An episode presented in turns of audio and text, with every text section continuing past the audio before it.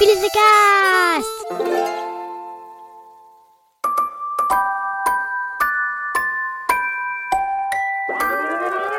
Françaises, Français, mes chers compatriotes, Politique Kids. Je serai le président de tous les Français. Mon devoir de président de la République. Tous les cinq ans, c'est la même histoire. Tout le monde ne parle que d'un seul truc, c'est l'élection du président de la République.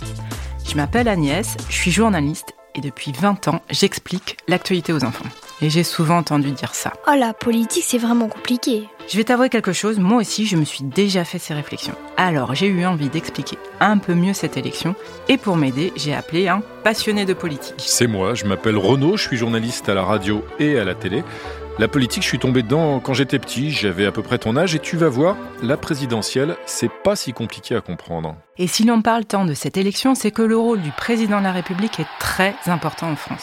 Mais en fait, c'est quoi son vrai travail au président? À quoi il sert? Eh bien déjà, il représente la France et ses habitants.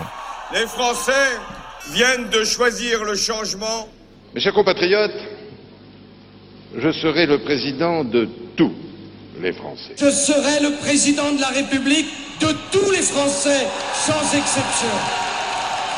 Tu l'entends, dès qu'il est élu, dans son tout premier discours, le président dit qu'il sera le président de tous les Français. Mais pourtant, tout le monde n'a pas voté pour lui. Non, bien sûr. Mais un président représente le pays tout entier. Il doit donc essayer de rassembler tous les Français, puisqu'il décide au nom du peuple français. Et il peut décider de quoi, par exemple? Par exemple, il peut nommer des gens à des postes très importants, des magistrats, des militaires, des préfets, des personnes qui sont au service de l'État, de la France, quoi. On appelle ça le pouvoir de nomination. Et quand ils ont bien fait leur travail, il peut aussi les récompenser. Des récompenses Mais c'est quoi? Il leur fait des cadeaux? Oui, si on veut. Ce sont plutôt des médailles, comme par exemple la plus célèbre, la Légion d'honneur. En vertu des pouvoirs qui me sont conférés, je vous fais chevalier de la Légion d'honneur. L'une des premières personnes que le président choisit, c'est le Premier ministre. C'est son équipier numéro un. En France, le président, c'est un peu le capitaine du navire. Il fixe le cap. Son Premier ministre est en quelque sorte le pilote du navire. Avec eux, il y a une trentaine d'équipiers. Ce sont les ministres du gouvernement. Chacun a sa mission. Tous à vos postes Toi, ici Toi, là-bas Toi, euh, bah, là-bas aussi Ensemble, ils doivent éviter les icebergs. Iceberg Droit devant Mais en vrai, ce serait quoi les icebergs qui doit éviter le président? Alors le président doit protéger les Français, assurer leur sécurité à tous les niveaux. Il doit prévenir les menaces d'attentats sur son territoire en mobilisant les policiers et les militaires nécessaires. Il doit aussi gérer les crises comme les pandémies, celle du Covid par exemple. Oh là là, c'est pas facile ça. Non, et puis c'est pas tout, il n'y a pas que les situations d'urgence, il y a aussi tout le quotidien. Le président doit aider les Français à avoir un travail, à gagner assez d'argent, à être en bonne santé en se faisant soigner gratuitement et à faire en sorte que tous les enfants puissent aller à l'école. Et le président, il pourrait se lever le matin et, je sais pas, décider de supprimer la moitié des vacances? Mais non, ça ne se passe pas comme ça, on ne décide pas de nouvelles règles du jour au lendemain. Il faut proposer une loi, en débattre et voter. Et ça, c'est le rôle des députés et des sénateurs. Adopté Le président de la République, lui, il signe les lois. On dit qu'il les promulgue. Tant qu'une loi n'est pas signée par le président, elle ne s'applique pas, ce qui lui donne quand même un grand pouvoir. En fait, le président, c'est le chef, et c'est même le chef des armées. Donc il peut par exemple décider de déclarer la guerre à un autre pays. Je décide de déclarer la guerre à tous les gens qui ne finissent pas leur assiette. Et aussi à tous ceux qui portent des pulls moches. Ouais, j'aimerais bien pouvoir faire pareil. Attends, c'est pas si simple. Et puis là aussi, le président n'est pas tout seul. Avant de décider de faire la guerre, il consulte beaucoup.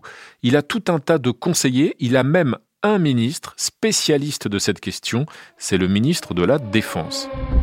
La France est aussi l'un des rares pays à posséder l'arme nucléaire. Waouh, ça, ça fait vraiment peur. Oui, les armes nucléaires sont les armes les plus puissantes et destructrices. Et le président de la République est le seul à pouvoir décider de l'utilisation de cette arme surpuissante. Sacrée responsabilité. Hein. Tu vois le, le bouton rouge là-bas? Tu le vois bien. Tu n'appuies jamais, mais alors jamais dessus. Ok?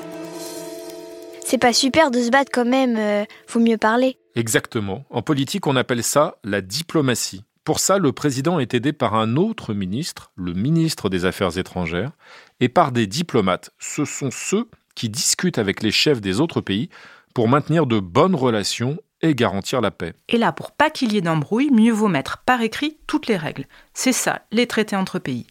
Et là encore, c'est le président qui signe ces textes au nom de la France. Bon, on fait la paix? Allez Vas-y, on va pas se faire la guerre pendant 100 ans Une guerre de 100 ans, c'est démodé Des traités d'amitié dans lesquels des pays se mettent d'accord sur certains sujets. Par exemple, pour définir la façon de faire du commerce, d'acheter et de vendre des produits. Un poulet bio, 2 kilos de pommes de terre, ça fera 27,50 euros. Et tout ça garanti sans OGM, comme prévu dans le traité.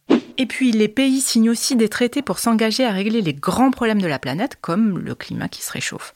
La signature du président est très importante, elle engage la France. En fait, le président a vraiment un rôle clé à l'étranger vis-à-vis des autres pays. Il représente les Français à l'extérieur de nos frontières.